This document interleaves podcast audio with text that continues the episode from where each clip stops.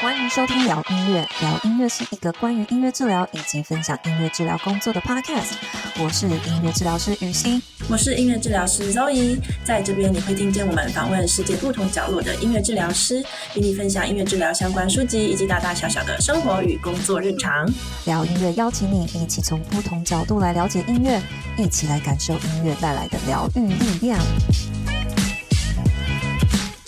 好，Hello，大家好，欢迎回到聊音乐，我是周怡。今天讲的这个主题，吼，它牵扯到伦理、历史，然后还有整个大环境、社会、政治上的演变。那可以讲很多啦。我就大概把我这一两个月所经历，然后所看到，大家把它想成一种在德国精神科里面的一种经验分享，这样子好了。好，先来讲讲看为什么我今天呢想要录这一集的原因，就是啊，其实，在二零二二年的年底呢。嗯，我换了一个新工作，然后呃，我从一个 Uniclinic 就是大学的附设医院，然后换到一家嗯，它算是德国最大的精神病院这样子。那位在德国的巴伐利亚，尤其在慕尼黑这个地区呢，它现在也算是这个德国最大的一家精神病院。嗯，那其实一开始我申请这个工作的时候。我其实真的，因为我是个一个外国人，就是我不太知道这个精神病院，哇，它的历史居然有这么深远，居然一直到今天，他们还有一个精神病院的一个 museum，就是一个博物馆，然后还有很多的纪念碑，然后呃，时不时就有那种纪念的电影分享会啊之类的，然后也会有新闻，就是 press 大家来分享这些新的电影出来了，这个新的纪念碑出来了，每年每年都有一些这样子纪念性活动。这我觉得是非常特别啦。那他们到底在纪念什么呢？为什么精神科要有这么多纪念性的活动呢？这就是我今天主要讲的内容啦。嗯哼，我当初呢，其实想要到这家医院工作，其实的原原因很单纯，就是我想呃去大一点的城市工作。对，然后就看到，哎，这家医院它不错，它也像算是公家机关，就是公家机关。对，它是巴伐利亚州的州立医院，然后它的薪水啊、待遇啊，好像也都比我之前先前前的工作都还好。那我就申请了，然后申请面试，然后就上了。嗯，对，那其实为什么呃，这我也可以之后再分再分享一集。其实现在哈，德国在疫情过后，这个医院啊，从医生、治疗师到护理师，所有的医护人员都非常缺，而且是在一种急缺的状况。所以也不是说啊，我特别优秀啊，或者他们一定要非我不可，没有，就是刚好在这个时代。这现在在疫情过后，然后这个医健康工作者啦，只要是医护产业的人呢，其实目前在德国都非常好找工作，然后呃都很容易就可以拿到签证，然后待遇什么的，只要是公家的机关，它就是白纸黑字的这些薪水待遇，就不会差到哪里到，不会差到哪里去。但我也不能说非常好，是一个可以让你发财的工作，没有没有，就是。一般公家机关的公职人员稳定，然后呃，现在非常急缺医护人员这样子。好，那我先讲讲看，我一刚开始呢，呃，去这家医院报道所看到的景象好了。那这个医院呢，它的全名叫做 ISA Amp Clinic。我一开始呢去这家医院，它其实是个很大的园区，诶，它是在呃离市中心大概三十到四十分钟的。车程距离，嗯，坐电车的话啦，坐电车大概三十到四十分钟，所以它不是在市中心，它是在市中心的边边。然后呢，它有一个好大好大的园区。那这整个园区里面呢，就分成了很多不同栋、不同功能的这些房子。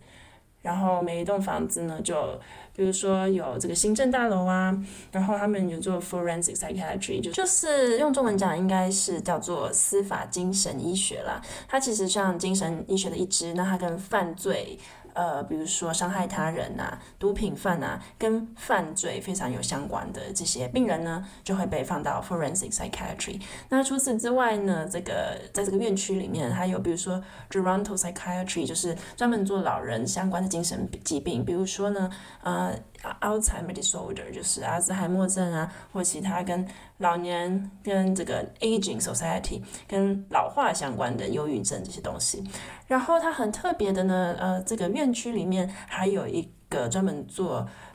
personality disorder，就是呃人格上面的精神疾病，也有这样子专门的一栋，然后有呃这这样子专门训练的心理师会在里面服务，那也算是德国最大的一个精神。病院哦，精神病院区这样好了，一整个大院区，然后里面有很多栋，然后每一栋每一栋呢都有住不一样的需求的病患。那心理师、医生还有其他治疗师呢，呃，在不同的病患上面也提供不一样的服务。好，就是大这个很大概的讲解一下这个德国最大的精神病院，呃，它大概的这个样子。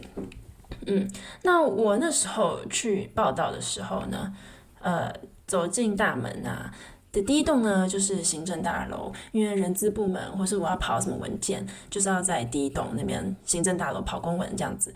那映入我眼帘的啊，其实我那个时候下车，我就觉得天哪，我到底是来到了哪里？它就是你要想从市区三十到四十分钟的车程，就是已经到一个郊区，一个郊区，然后。映入眼帘的，除了田以外呢，还有一大片的像是老房子这样子，而且那个行政大楼它是老房子，老到就是外面有那个藤蔓在攀腾，大家可以想象吗？这个精神病院区，然后有那个藤蔓攀腾的感觉，再加上那个时候是秋天，就是很我我给我的感觉是很萧瑟，然后藤蔓攀腾。就这种感觉是我第一天去报到的感觉，然后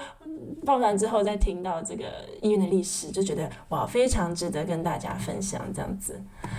好，我们稍微来讲一下这个医院成立的历史喽。那这个 Isar Amper-Klinik 呢，它其实它已经它的历史有一百多年了耶，一百多年的老精神病院，而且很大的老精神病院园区这样子。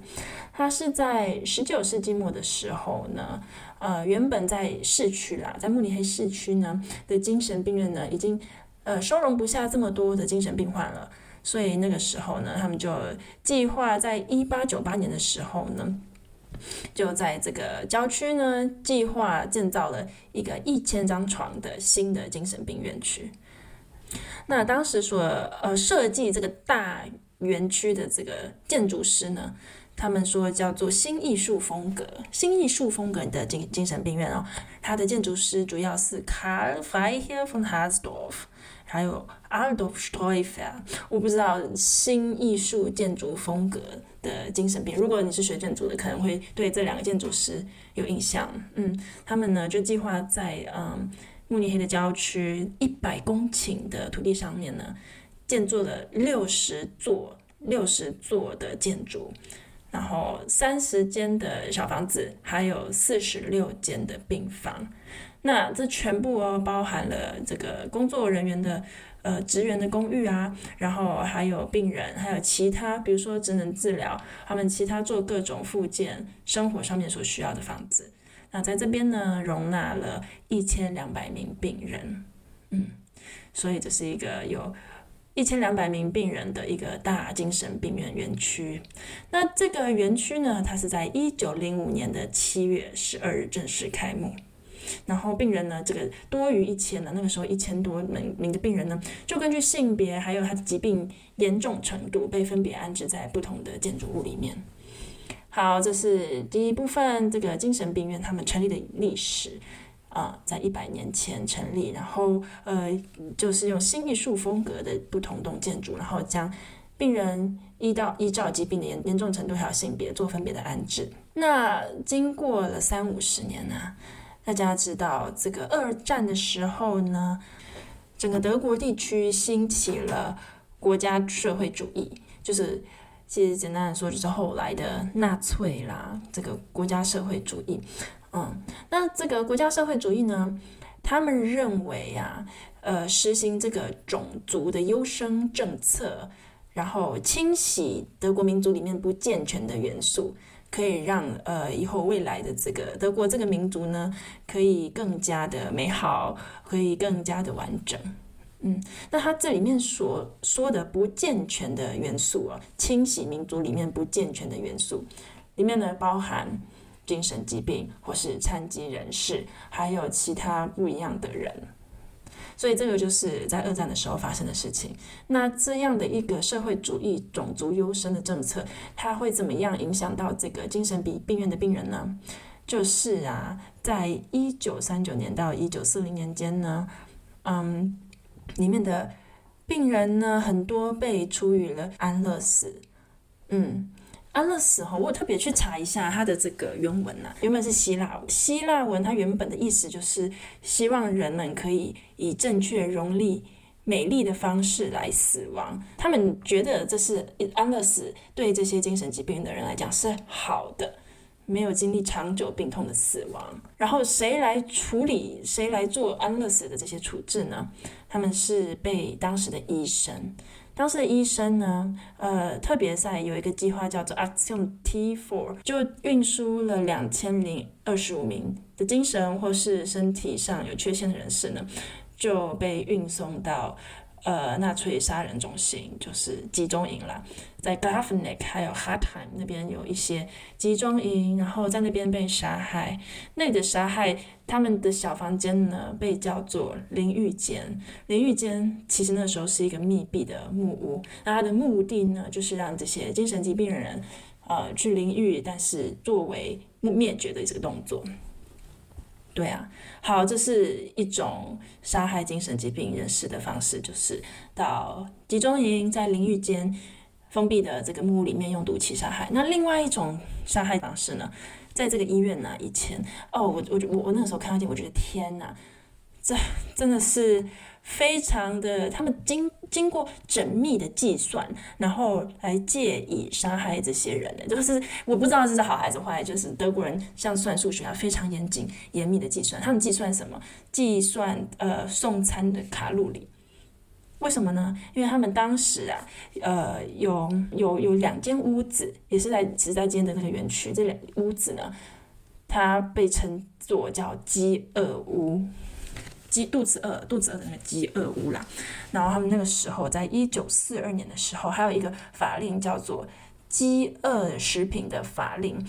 然后因为这个法令通过了嘛，所以在饥饿屋里面的这个病人呢，他们就是被计算过的，在里面住在里面，然后饿死。他这不不是直接杀人，他是呃。而是把这个病人，我我看他们那个计算的表，他算的是卡路里，就是厨房里呢要送每天送多少卡路里，然后依照天月份逐年的减低卡路里的这个分配，然后他们还会呃不知道是每天还是每礼拜量病人的体重，然后这个就是控制饥饿屋里面的这些精神疾病病患，然后让他们可以饿死。对，那很多人呢也成功的在。对他来讲是成功的，在饥饿屋里面就没有活下来，就真的是饿死这样子。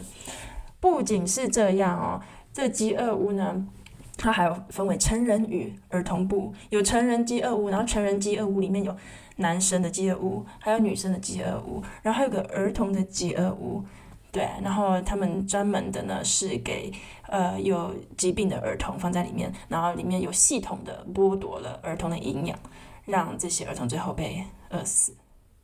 当然啦，在二战结束之后呢，这些饥饿屋的所长啊，有被判处监禁，然后有被拘留。但是当我看到这些文献的时候，还有看看到这个饥饿屋里面啊，嗯，他们被送餐病人的这个伙食，我的天哪，就是每天就是吃马铃薯，然后一片面包，然后几粒蔬菜这样子。因为他们有过去这样子的黑历史啦，对啊，在二战的时候，尤其在纳粹有这样一个很黑很黑，然后非常呃令人痛心的这个历史，所以呢，今天这个医院呢，他们发展出了一个很重要的一个价值哦，这个价值是什么？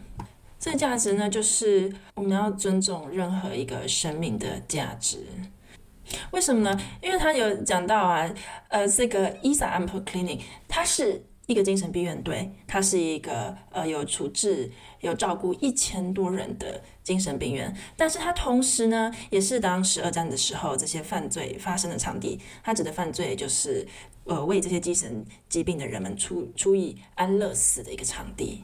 对，所以呢，一直到今天哈，就有很多这个纪念碑啊、博物馆啊，那一直就，我觉得这也是德国人非常值得敬佩的地方，很会 reflect，就是反省自己到底之前做错了什么，然后我们未来该怎么走，然后呃，我们该怎么样从过去的历史，在过去的这些不愉快的回忆之中呢，可以学习到新的一些价值，然后当以借鉴，然后未来我们可以怎么样的发展？嗯，那一直到今天呢，在这个精神病院里面呢，其实很多的病人，嗯，大概百分之二十八的病人啦，就是一辈子会需要。住在这样子机构里面，他们可能会因为生理啊，或是心理的状况，真的非常难可以回到社会上，或是不再被社会所接受。那有百分之二十八到三十的病人呢，就因此呢，会一辈子住在这个机构里面。那这也是为什么我们要尊明尊重不一样的人的生命价值？为什么？因为我们对生命的看法呢，会直接或间接的啊、展现在展现到我们对病患的处理方式，还有面对病患的态度。所以他们现在呢，非常注重的呢，就是要把这些故事发扬光大，也是我觉得很勇敢，也要把自己的黑历史，要把自己的这个创伤啦，二战加上创伤嘛，用枷锁把你揭开。发扬光大，然后他们要塑造一个呢符合伦理、具有治疗作用的现代精神病学还有心理疗法。我念一下原文好了，如果大家想听的话，可以听听看。Diese Geschichten wollen wir vortragen und aus der Auseinandersetzung mit ihnen eine ethisch fundierte und therapeutisch moderne Psychiatrie und Psychotherapie gestalten。当我念到这个句子的时候，我就想到啊，这就是为什么音乐治疗这么重要啦。对不对？为什么音乐治疗在精神科，尤其在德国，呃，非常多的职缺哦，可以在精神心理科里面找到。那其他的职缺当然是有，又跟小孩，又跟复健，又跟老人。但其实我看到最多在德国市场上面来音乐治疗的职缺，都是在精神科里面。原来就是他们有这一段的历史，他们有这个纳粹，然后有优生种族主义的这个历史，所以现在就是要借以反省。接近，然后发展出呢现代的精神病学与心理疗法。那什么是现代的精神病学与心理疗法呢？音乐治疗就是里面其中一种。嗯，尤其我们在音乐治疗，尤其是对啊，我现在很多的个案呢，其实非常多都是在社会处于边缘啊，非常需要帮助的人。那很多其实就是来德国的难民。然后你想想看啊、哦，难民他们从他们原本的国家来嘛，他们母语也不是德文啊。那要跟这些人工作，就变成说要非常的，呃，要展开，真的是要学习倾听、同理。然后在这样的环境之下呢，音乐就是一个非常好介入的一个媒介，因为他们的中心思想是什么？要尊重生命，然后要发展具治疗作用的现代精神病学和心理疗法嘛，对不对？如果你跟一个呃难民有语言隔阂的话，音乐 as universal language，就是音乐是一种非语言性的一种沟通媒介。我觉得以这种的角度来看，音乐治疗就非常有价值。那当然，更进一步的说呢，我们可以说，这就是我们一直讲到人本啦，人本主义在音乐治疗不同的思考的哲学观里面呢，在这家医院里面呢，他们以非常人本、非常 empathetic 的这个方式呢，来呃来跟你跟个人做互动。好，那我们。现在讲的就是这个精神疾病发展在德国历史上所发生的事情，算算是一个揭开黑暗史的这个小故事啦。那现在呢，这整体的精神疾病的走向的发展，还有未来他们的期许是怎么样呢？其实这个整个大方向哈，不只是德国，我之前在美国也是有看到这样的一个情形，而且它早就发生了，就是呢这个 disinstitutionalization。中文应该叫做呃去机构化、去收容化的这个方式。那这个在美国当时，它主要呢，呃，在一九八九年呢，他们提出一个这个方式。他们最主要的中心思想就是想要减少传统州立的大型精神病院，然后呢，发展与社区哦，以社区为基础的一个照顾模式。这个是我目前在不管是在。美国或是在德国都看到的一种走向的一个趋势，就是去机构化。那你说去机构化之后，病人，你看我们这个医院有一千多个病人，他们要住哪里呢？所以他们现在整个院区也在规划，比如说呢，呃，可以留个百分之四十的病人呢继续住院，住在机构里面，然后其他百分之二三十的呢来他们做就是日间照顾。日间照顾呢就是病人，呃。早上八点到下午五点来医院，然后晚上还是回自己的家住，这样子做日间照顾。然后可能其他百分之二十呢，并没有这么严重的病人呢，那就做这个门诊啊，就变成一个礼拜一次，然后来拿药，来跟心理师晤谈。那其他还有一些更需要的人呢，在家中没办法出门的，那他们医院也想要做就是 home visit，就是有一个照顾团队，然后呃可以让这个不同专业的团体到家里面做 visit。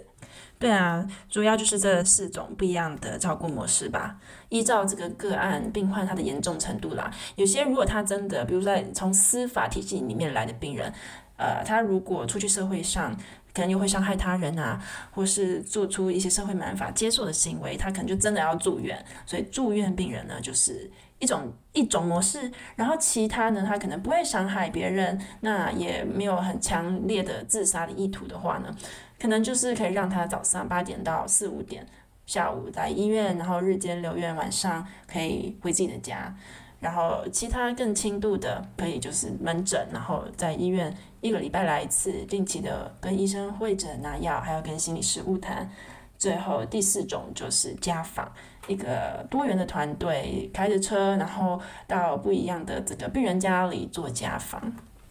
好啦，那今天就跟大家很简短，用二十分钟的时间讲了一下德国的精神疾病发展历史、过去、现在与未来的展望。其实我身为一个外国人，就当一个观察者啦。那当然，现在在里面工作，也做一个实践者。那希望这一集的内容呢，大家喜欢，然后也可以令我们对于整个这个健康照顾体系啊，整个对生命价值的认识有更进一步的反思。好，那今天聊音乐的内容就讲到这边喽，大家拜拜。谢谢大家今天收听聊音乐。如果喜欢我们的内容，请到我们 iTunes 平台上给五颗星并留言支持我们。那非苹果的用户也欢迎到其他平台或者聊音乐的 YouTube 频道按赞分享我们的节目。在 Apple、YouTube 和各大平台订阅这个频道，就不会错过我们每周的新节目喽。